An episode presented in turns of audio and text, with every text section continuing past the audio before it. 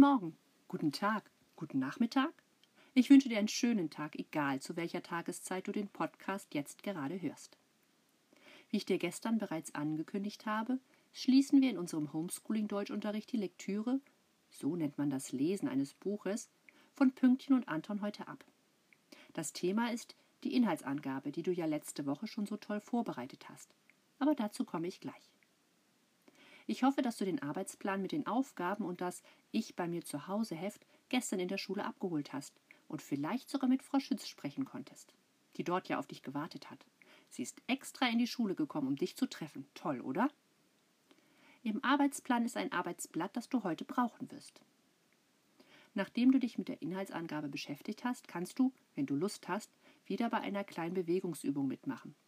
Ich hatte dich ja gebeten, mir über das Padlet mitzuteilen, ob du weiterhin daran Interesse hast oder nicht. Und da sich einige von euch gewünscht haben, dass ich die Übung weiterhin mit dem Podcast integriere, also einbette, mache ich das. Zum Schluss gibt es das sechste Kapitel von Kästners Als ich ein kleiner Junge war, in dem es, das habe ich bereits gestern verraten, um Lehrer geht. Hm, mal sehen, was damit gemeint ist. Ich bin gespannt. Und du? Für die heutige Deutschstunde brauchst du folgende Materialien. Deine Federtasche, dein Deutschheft, dein Arbeitsblatt für heute. Ich habe es euch auch nochmal ins Padlet hochgeladen, damit du weißt, welches Blatt ich meine. Du musst es aber nicht ausdrucken. Die bearbeiteten Blätter zum Thema Inhaltsangabe von letzter Woche.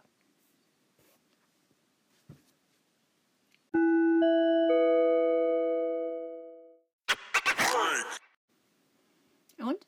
Liegt jetzt alles vor dir auf dem Tisch oder wo auch immer du arbeitest? Klasse. Dann hole tief Luft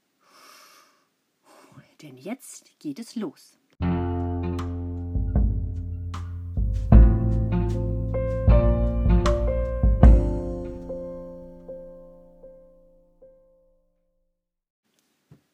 Kannst du dich aus letzter Woche noch daran erinnern, welche Informationen wichtig für eine Inhaltsangabe sind? Welche Fragen musst du in einer Inhaltsangabe beantworten? Denk noch einmal kurz nach. Richtig. Du musst beantworten, wer spielt in der Geschichte eine wichtige Rolle? Das ist die Frage nach den Figuren. Damit hast du dich letzten Montag beschäftigt. Wann und wo spielt die Geschichte? Das ist die Frage nach den Orten und dem Zeitpunkt, die eine wichtige Rolle spielen. Das hast du am Dienstag herausgefunden. Was passiert? Diese Frage hast du am Mittwoch und am Donnerstag beantwortet und da warst du wirklich sehr fleißig wäre dann noch die Frage, warum geschieht etwas. Das haben wir nur am Rande besprochen. Hier geht es um die Zusammenhänge im Handlungsverlauf der Geschichte. Teilweise wurden diese Zusammenhänge auch schon am Mittwoch und am Donnerstag mit beleuchtet, und das reicht für uns erst einmal. Jetzt hast du alle Fragen zum Inhalt beantwortet. Es fehlt noch der Einleitungssatz, in dem du kurz und knapp etwas zum Titel, dem Autor, dem Erscheinungsjahr und dem Inhalt in einem Satz sagen sollst. Aber auch dazu komme ich gleich. Inhaltlich bist du jetzt schon hervorragend aufgestellt. Bleibt nur noch der sprachliche Aspekt. Hm, wie schreibst du gleich nochmal eine Inhaltsangabe? Das hast du am Freitag bearbeitet. Weißt du es noch? Das dachte ich mir und du hast völlig recht. Die Sprache, die du benutzen sollst, ist sachlich und informierend. Und du schreibst eine Inhaltsangabe immer im Präsens. Das heißt, das Verb steht in der Zeitstufe Präsens, also in der Gegenwart. Prima, du hast so gut aufgepasst, und jetzt steht dir das Werkzeug zur Verfügung, um eine Inhaltsangabe zu schreiben. Denn das ist deine Aufgabe für heute.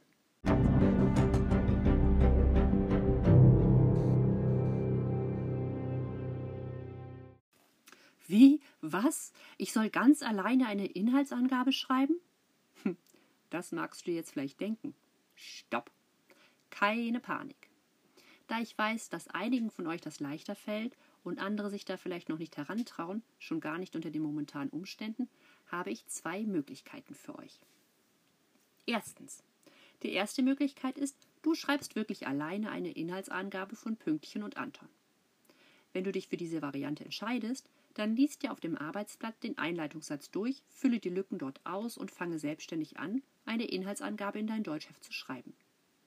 Vielleicht hast du ja auch schon beim Buchprojekt die Inhaltsangabe für dein Buch geschrieben und wir, also du und ich, haben darüber gesprochen. Nimm ruhig den Einleitungssatz für den Anfang deiner Inhaltsangabe. Am besten liest du dir meine Inhaltsangabe dann erst durch, wenn du deine geschrieben hast. Dann kannst du die beiden vergleichen. Vielleicht habe ich etwas vergessen oder dir fällt auf, dass bei dir noch etwas fehlt. Es geht aber nicht darum, dass du dann nochmal eine schreibst. Du kannst aber auch meine Inhaltsangabe zuerst lesen und dich dadurch inspirieren lassen. Ich lade im Padlet auch noch einmal das Infoblatt zur Inhaltsangabe hoch, das ich euch im Rahmen des Buchprojektes zur Verfügung gestellt habe. Es kann gut sein, dass du bei dieser Möglichkeit länger brauchst als eine halbe Stunde. Entscheidest du dich trotzdem dafür, ist das wirklich eine gute Übung, auf die du sehr stolz sein kannst. Die zweite Möglichkeit ist, dass du meine Inhaltsangabe in dein Deutschheft abschreibst. Oje, stöhnst du jetzt vielleicht, das ist aber ein langer Text. Und du hast recht, er ist lang. Abschreiben ist aber immer eine gute Übung. Wenn du dich für diese Möglichkeit entscheidest, dann bitte ich dich, dir einen Wecker zu stellen und zu schauen, wie viel du in 25 Minuten schaffst abzuschreiben. Wenn der Wecker klingelt und du bist mitten in einem Satz, dann schreibe diesen Satz aber bitte noch zu Ende. Du kannst mir über das Padlet oder den Lernraum schreiben, und ich bitte dich darum, dass du das machst, wie weit du in 25 Minuten gekommen bist. Auch hier geht es wieder um konzentriertes Arbeiten, okay? Sei ehrlich zu dir selbst. Aber das muss ich dir ja eigentlich nicht noch einmal sagen, oder? Dachte ich mir schon. Auch du, bitte fülle am Anfang die Lücken in dem Einleitungssatz aus. Okay?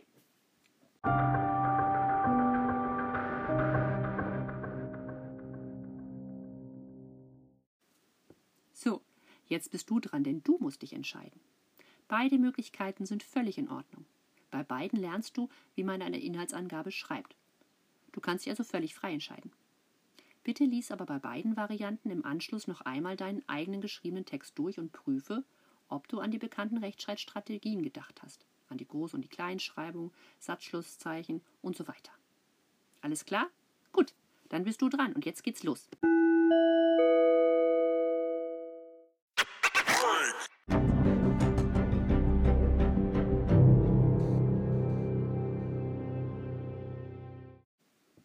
Und? Raucht dein Kopf? Und hat eine Hand einen Krampf? Großartig, manchmal muss das so sein. Auch wenn ich dir natürlich nicht wünsche, dass deine Hand weh tut. Ich beglückwünsche dich aber, dass du so fleißig gearbeitet hast. Und heute hätte ich auch gerne deine Arbeit gesehen und bitte dich daher, deine Inhaltsangabe, egal ob selbst geschrieben oder abgeschrieben, abzufotografieren oder einzuscannen, wenn das möglich ist, und in den Lernraum hochzuladen.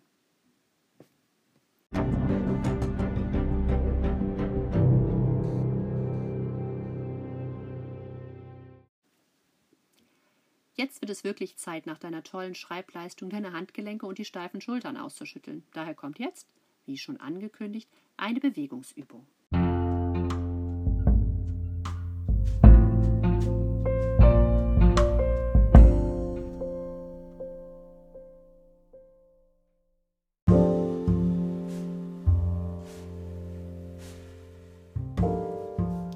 Heute machen wir wieder eine kleine Yoga-Einheit. Für die erste Übung setzt du dich wieder vorne auf die Kante deines Stuhls. Verschränke die Arme hinter deinem Rücken. Atme aus und beuge dich mit dem Kopf zwischen deine Knie. Führe nun die Arme in Richtung Decke. Halte diese Position und atme tief ein und aus. Halte diese Position fünf Atemzüge lang.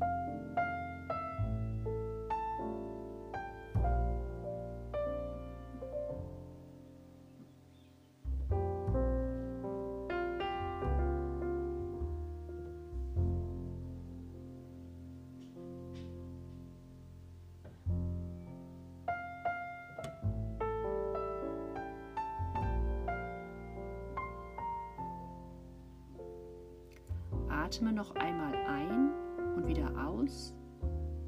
Senke deine Arme wieder langsam und richte dich wieder auf.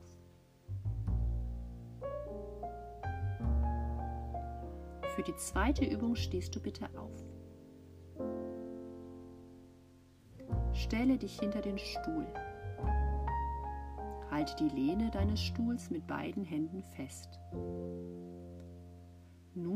Laufe so weit nach hinten wie möglich, sodass die Arme und der Rücken gestreckt sind. Der Blick ist auf den Boden gerichtet. Bleibe in dieser Position und atme zehnmal ein, tief ein und tief aus.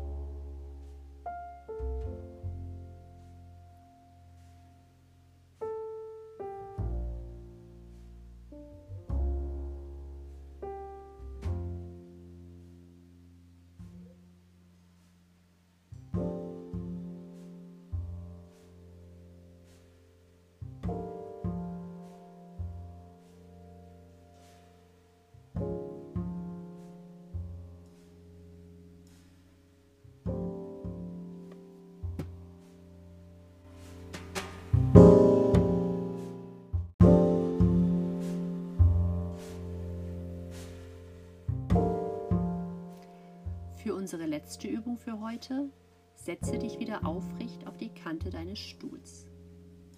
Führe deinen linken Arm unter dem rechten Arm durch. Lege die Handinnenflächen zusammen. Der linke Arm ist also um den rechten Arm verschlungen. Die Unterarme zeigen senkrecht nach oben in Richtung Decke. Drücke nun die Handinnenflächen gegeneinander und halte diese Position zehn Atemzüge.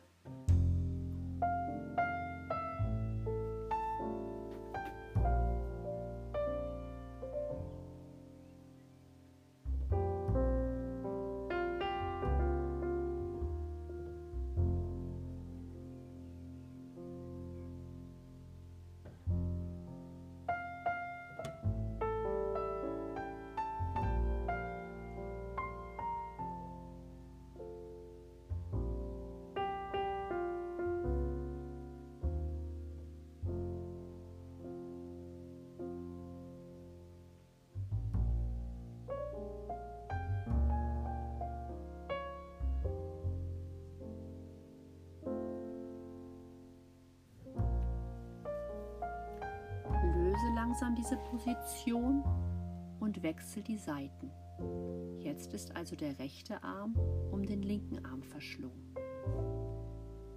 Drücke wieder die Handflächen gegeneinander und halte diese Position wieder zehn Atemzüge lang.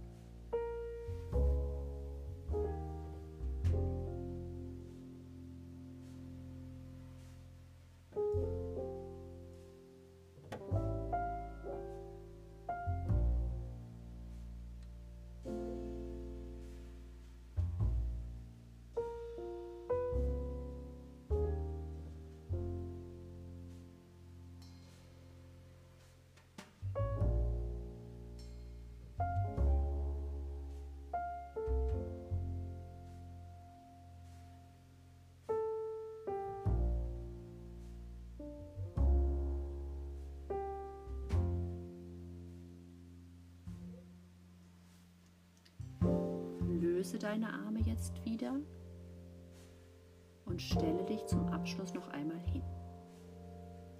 Schüttle erst deine Arme aus. Jetzt deine Beine. Und am Ende nochmal deinen Kopf. Das hört sich dann so an.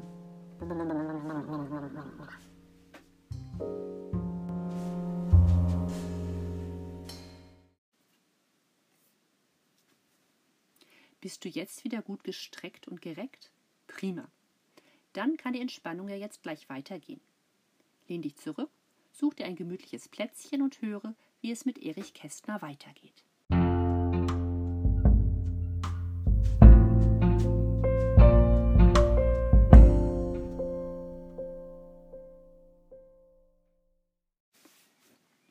Das sechste Kapitel. Lehrer, Lehrer, nichts als Lehrer. Ich lag in der Wiege und wuchs. Ich saß im Kinderwagen und wuchs. Ich lernte laufen und wuchs. Der Kinderwagen wurde verkauft. Die Wiege erhielt eine neue Aufgabe, sie wurde zum Wäschekorb ernannt. Mein Vater arbeitete noch immer in Lippolds Kofferfabrik und meine Mutter nähte noch immer Leibbinden. Von meinem Kindbett aus, das vorsorglicherweise mit einem Holzgitter versehen war, schaute ich ihr zu. Ich, sie nähte bis tief in die Nacht hinein, und von dem singenden Geräusch der Nähmaschine wachte ich natürlich auf. Mir gefiel das soweit ganz gut. Doch meiner Mutter gefiel es gar nicht. Denn die Lebensaufgabe kleiner Kinder besteht nach der Meinung der Eltern darin, möglichst lange zu schlafen. Und weil der Hausarzt, Sanitätsrat Dr. Med Zimmermann aus der Radeberger Straße derselben Ansicht war, hängte sie die Leibbinden an den Nagel. Sie stülpte den polierten Deckel über Singers Nähmaschine und beschloss kurzerhand ein Zimmer zu vermieten. Die Wohnung war schon klein genug, aber das Portemonnaie war noch kleiner. Ohne Nebenverdienst, erklärte sie meinem Vater, gehe es nicht. Der Papa war, wie fast immer, einverstanden. Die Möbel wurden zusammengerückt, das leer gewordene Zimmer wurde ausstaffiert und an die Haustür wurde ein in Winters Papiergeschäft erworbenes Pappschild gehängt. Schönes, sonniges Zimmer mit Frühstück ab sofort zu vermieten. Näheres bei Kästner, dritte Etage.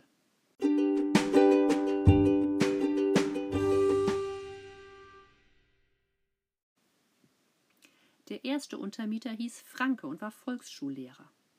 Dass er Franke hieß, hat sich für meinen ferneren Lebensweg nicht als sonderlich wichtig erwiesen. Dass er Lehrer war, wurde für mich von größerer Bedeutung. Das konnten meine Eltern damals freilich noch nicht wissen. Es war ein Zufall.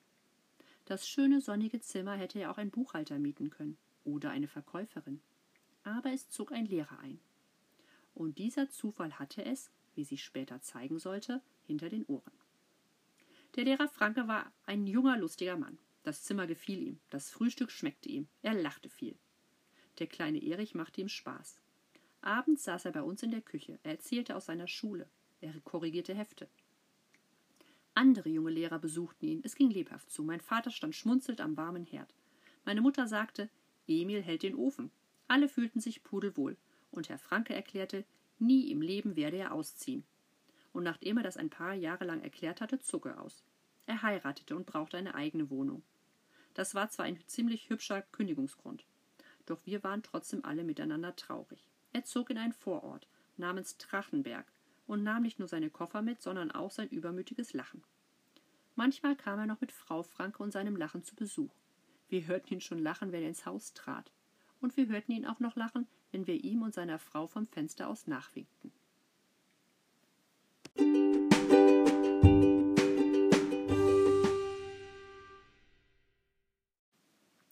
Als er gekündigt hatte, wollte meine Mutter das Pappschild schönes, sonniges Zimmer zu vermieten wieder an die Haustür hängen. Aber er meinte, das sei höchst überflüssig, er werde schon einen Nachfolger äh, finden. Und er sorgte dafür. Der Nachfolger war allerdings eine Nachfolgerin, eine Französischlehrerin aus Genf. Sie lachte viel, viel weniger als er und bekam eines Tages ein Kind. Das gab einige Aufregung und Ärger und Verdruss gab es außerdem. Doch das gehört nicht hierher.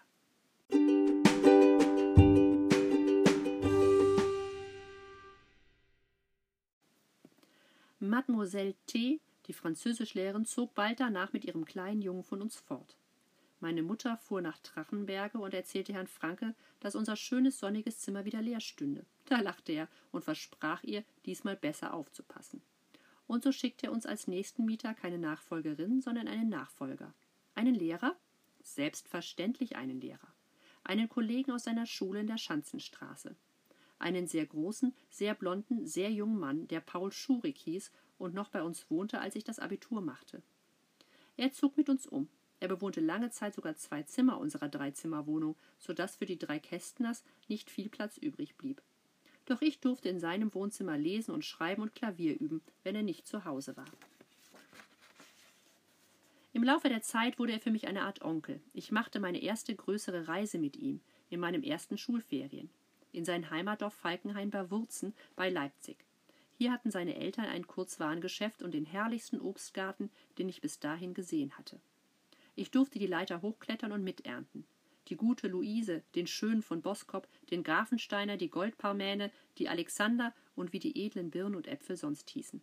Es waren Herbstferien und wir sammelten im Wald Pilze, bis uns der Rücken wehtat.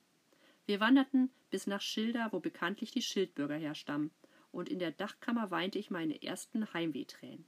Hier schrieb ich die erste Postkarte meines Lebens und tröstete meine Mutter. Sie brauche beileibe keine Angst um mich zu haben. In Falkenhain gäbe es keine Straßenbahn, sondern ab und zu höchstens einen Mistwagen, und vor dem nähme ich mich schon in Acht. Der Lehrer Paul Schurig wurde also im Laufe der Zeit für mich eine Art Onkel, und beinahe wäre er auch eine Art Vetter geworden. Denn beinahe hätte er meine Cousine Dora geheiratet. Sie wollte es gern. Er wollte es gern. Aber Doras Vater, der wollte es gar nicht gern. Doras Vater war nämlich der ehemalige Kaninchenhändler Franz Augustin und hielt von Volksschullehrern und anderen Hungerleidern nicht das Mindeste. Als ich während der großen Pferdeausstellung in Reik im Segen der goldenen und silbernen Medaillen unser Untermieter dem ersehnten Schwiegervater mit den Worten Mein Name ist Schurig vorstellte, schob mein Onkel Franz die braune Melone aus der Stirn, musterte den großen, hübschen und blonden Heiratskandidaten von oben bis unten, sprach die denkwürdigen Worte von mir aus können Sie Hase heißen, drehte ihm und, den, äh, und uns den Rücken und ging zu seinen prämierten Pferden. Damit fiel der Plan ins Wasser. Gegen meinen Onkel Franz war kein Kraut gewachsen. Und da er meine Mutter im Verdacht hatte, an dem Heiratsprojekt nicht ganz unbeteiligt zu sein, bekam sie von ihm künftig mancherlei zu hören. Onkel Franz war ein Despot, ein Tyrann, ein Pferdenapoleon und im Grunde ein prächtiger Kerl. Dass sich niemand traute, ihm energisch zu widersprechen, war nicht seine Schuld, Vielleicht wäre er selig gewesen, wenn jemand endlich einmal richtig ihm die Meinung gegeigt hätte. Vielleicht wartete er sein Leben lang darauf, aber keiner tat ihm den Gefallen. Er brüllte und die anderen zitterten. Sie zitterten noch, wenn er Späße machte. Sie zitterten sogar, wenn er unterm Weihnachtsbaum O du Fröhliche schmetterte.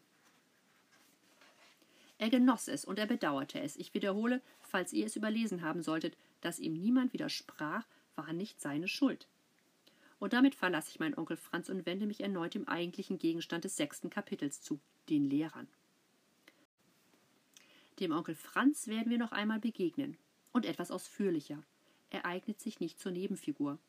Das hat er mit anderen großen Männern gemeinsam, zum Beispiel mit Bismarck, dem Gründer des Deutschen Reiches.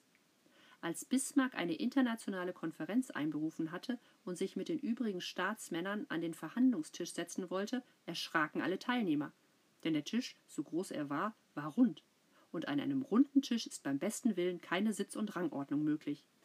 Doch Bismarck lächelte, nahm Platz und sagte Wo ich sitze, ist immer oben. Das hätte auch mein Onkel Franz sagen können. Er hätte ihn auch nicht, es hätte ihn auch nicht gestört, wenn am Tisch nur ein einziger Stuhl gestanden hätte. Er hätte schon Platz gefunden, mein Onkel.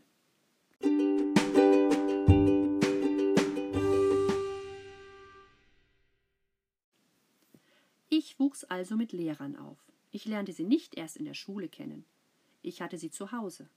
Ich sah die blauen Schulhefte und die rote Korrekturtinte lange bevor ich selber schreiben und Fehler machen konnte. Blaue Berge von Diktatheften, Rechenheften und Aufsatzheften. Vor Michaelis und Ostern braune Berge von Zensurheften und immer und überall Lesebücher, Lehrbücher, Lehrerzeitschriften, Zeitschriften für Pädagogik, Psychologie, Heimatkunde und sächsische Geschichte.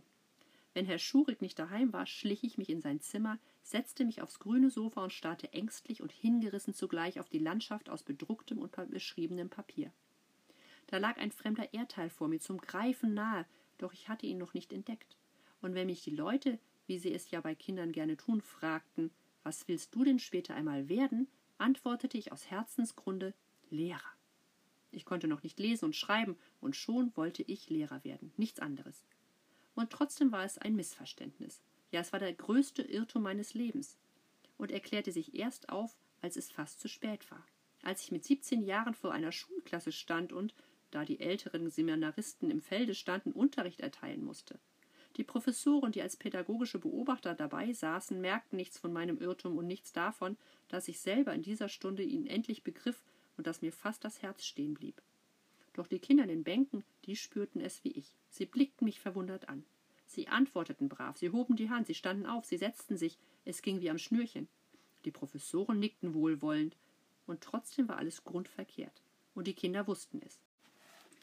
Der Jüngling auf dem Katheder, dachten sie, das ist kein Lehrer, und er wird nie ein richtiger Lehrer werden. Und sie hatten recht. Ich war kein Lehrer, sondern ein Lerner, ich wollte nicht lehren, sondern lernen. Ich hatte Lehrer werden wollen, um möglichst lange ein Schüler bleiben zu können. Ich wollte Neues, immer wieder Neues aufnehmen und um keinen Preis Altes, immer wieder Altes weitergeben. Ich war hungrig. Ich war kein Bäcker. Ich war wissensdurstig. Ich war kein Schrankwirt. Ich war ungeduldig und unruhig. Ich war kein künftiger Erzieher. Denn Lehrer und Erzieher müssen ruhig und geduldig sein. Sie dürfen nicht an sich denken, sondern an die Kinder. Und sie dürfen Geduld nicht mit Bequemlichkeit verwechseln. Lehrer aus Bequemlichkeit gibt es genug. Echte, berufene, geborene Lehrer sind fast so selten wie Helden und Heilige.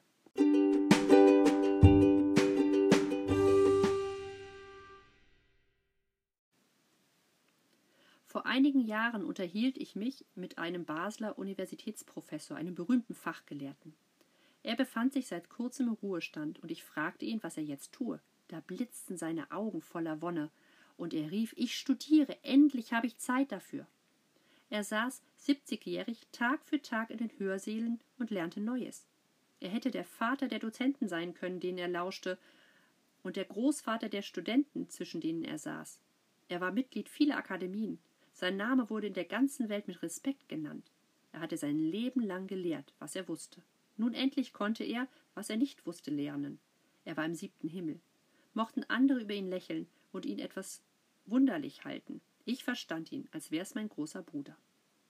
Ich verstand den alten Herrn wie dreißig Jahre früher meine Mutter mich verstand, als ich, noch in Feldgrau, vor sie hintrat und bedrückt und schuldbewusst sagte Ich kann nicht Lehrer werden. Sie war eine einfache Frau und sie war eine herrliche Mutter. Sie war bald fünfzig Jahre alt und hatte geschuftet und gespart, damit ich Lehrer werden könnte. Nun war es soweit. Nun fehlte nur noch ein Examen, das ich in ein paar Wochen spielend und mit Glanz bestanden haben würde. Dann konnte sie endlich aufatmen. Dann konnte sie die Hände in den Schoß legen. Dann konnte ich mich, konnte ich für mich selber sorgen. Und da sagte ich, ich kann nicht Lehrer werden. Es war in unserem großen Zimmer also in einer der zwei Stuben, die der Lehrer Schurig bewohnte. Paul Schurig saß schweigend auf dem grünen Sofa. Mein Vater lehnte schweigend am Kachelofen. Meine Mutter stand unter der Lampe mit dem grünen Seidenschirm und den Perlfransen und fragte Was möchtest du denn tun? Auf einem Gymnasium das Abitur machen und dann studieren, sagte ich. Meine Mutter dachte einen Augenblick nach. Dann lächelte sie, nickte und sagte Gut, mein Junge, studiere. Doch da habe ich schon wieder ins Rad der Zeit gegriffen, in die Speichen der Zukunft. Wieder bin ich dem Kalender voraus. Wieder hätte ich schreiben müssen, das gehört noch gar nicht hierher. Aber es war falsch. Manches, was man als Kind erlebt hat, erhält seinen Sinn erst nach vielen, vielen Jahren. Und vieles, was uns später geschieht, bliebe ohne die Erinnerung an unsere Kindheit so gut wie unverständlich. Unsere Jahre und Jahrzehnte greifen ineinander wie die Finger beim Händefalten. Alles hängt mit allem zusammen. Der Versuch, die Geschichte einer Kindheit zu erzählen, wird zur Springprozession. Man springt voraus und zurück und voraus und zurück. Und die Leser, die Ärmsten, müssen mitspringen. Ich kann's nicht ändern. Auch kleine Seitensprünge sind unvermeidlich. So, und nun springen wir wieder zwei Schritte zurück, in jene Zeit, da ich noch nicht in die Schule ging und trotzdem schon Lehrer werden wollte. Wenn damals ein Junge aufgeweckt war und nicht der Sohn eines Arztes, Anwalts, Pfarrers, Offiziers, Kaufmanns oder Fabrikdirektors, sondern eines Handwerkers, Arbeiters oder Angestellten, dann schickten ihn die Eltern nicht aufs Gymnasium oder in die Oberrealschule und anschließend auf die Universität, denn das war zu teuer. Sondern sie schickten ihn ins Lehrerseminar. Das war wesentlich billiger. Der Junge ging bis zur Konfirmation in die Volksschule und dann erst machte er seine Aufnahmeprüfung. Fiel er durch, wurde er Angestellter oder Buchhalter wie sein Vater. Bestand er die Prüfung, so war er sechs Jahre später Hilfslehrer, bekam Gehalt, konnte damit beginnen, die Eltern zu unterstützen und hatte eine Lebensstellung mit Pensionsberechtigung. Auch Tante Martha, die nächstjüngere Schwester meiner Mutter, meine Lieblingstante, war dafür.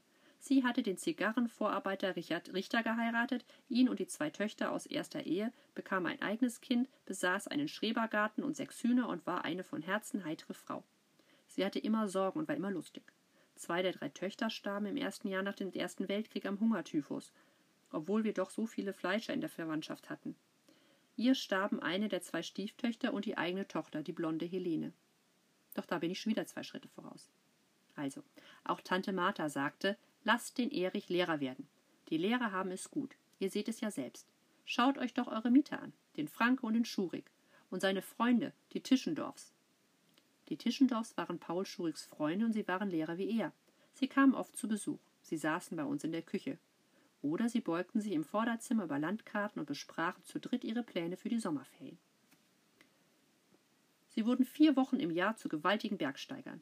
In Nagelschuhen mit Eispickeln, Steigeisen, zusammengerollten Kletterseilen, Verbandszeug und überlebensgroßen Rucksäcken fuhren sie alljährlich in die Alpen, bestiegen den Mont Cenis, den Monte Rosa, die Marmolata-Gruppe oder den Wilden Kaiser. Sie schickten prächtig bunte Ansichtskarten in die Königsbrücker Straße. Und wenn sie am Ferienende heimkehrten, sahen sie aus wie blonde Neger, tiefbraun gebrannt, gewaltig, übermütig, hungrig wie die Wölfe. Die Dielen bogen sich unter ihren Nagelschuhen, der Tisch bog sich unter den Tellern mit Wurst und Obst und Käse, und die Balken bogen sich, wenn sie von ihren Gratwanderungen, Kamintouren und Gletscherspalten erzählten. Außerdem sagte Tante Martha, haben sie Weihnachtsferien, Osterferien und Kartoffelferien. In der Zwischenzeit äh, gehen sie ein paar Stunden äh, in die Schule und unterrichten immer dasselbe, immer fürs gleiche Alter, korrigieren 30 Hefte mit roter Tinte, gehen mit der Klasse in den zoologischen Garten, erzählen den Kindern, dass die Giraffen lange Hälse haben, holen am Monatsersten ihr Gehalt ab und bereiten sich in aller Ruhe auf den Ruhestand vor. Nun, so bequem und so gemütlich ist der Lehrerberuf ganz bestimmt nicht. So fidel war er auch damals nicht. Aber meine Tante Martha war nicht die Einzige, die so dachte, so dachten viele. Und auch manche Lehrer dachten so. Nicht jeder war ein Pestalozzi.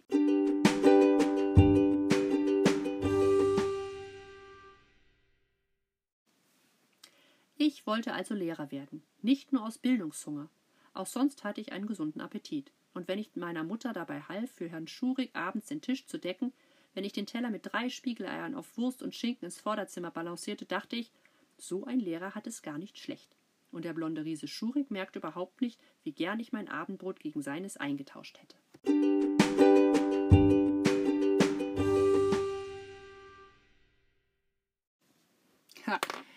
Glaubst jetzt bestimmt, dass ich dir dieses Buch vorlese, weil ein ganzes Kapitel nur über Lehrer geht. Ich bin aber genauso überrascht wie du. Mir geht es allerdings wie Erich Kästner. Ich finde es wahnsinnig spannend, immer wieder etwas Neues zu lernen und finde, dass er Unrecht hat mit seiner Einschätzung, das könne man als Lehrer nicht tun. Kann man. Ich lerne jeden Tag etwas dazu, jede Menge sogar, auch dank euch. Aber das erkläre ich euch ein anderes Mal, um, die, äh, um mir die Worte von Erich Kästner mal dafür auszuleihen. Ich will aber noch auf eine Sache hinweisen. Wir haben ja bereits darüber gesprochen, dass sich die Sprache im Laufe der Zeit verändert. Erich Kästner verwendet hier einen Begriff, den wir heute auf gar keinen Fall sagen würden, weil er verletzt und diskriminiert. Er sagt, dass der Lehrer Schurig aus den Ferien wiederkam wie ein blonder Neger. Er meint damit, dass er ganz braun gebrannt war von der vielen Sonne. Und das hätte er natürlich auch genau so sagen können. Hat er aber nicht. Wir sagen so etwas heute aber nicht mehr. Und du weißt das ja auch. Ich wollte es nur noch einmal gesagt haben.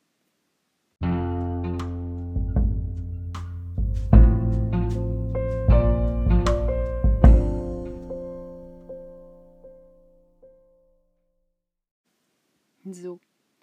Nun ist die Deutschstunde schon wieder vorbei. Morgen beginnen wir mit dem Ich bei mir zu Hause Heft. Bitte fang noch nicht vorher damit an, okay? Ich freue mich auf morgen. Tschüss.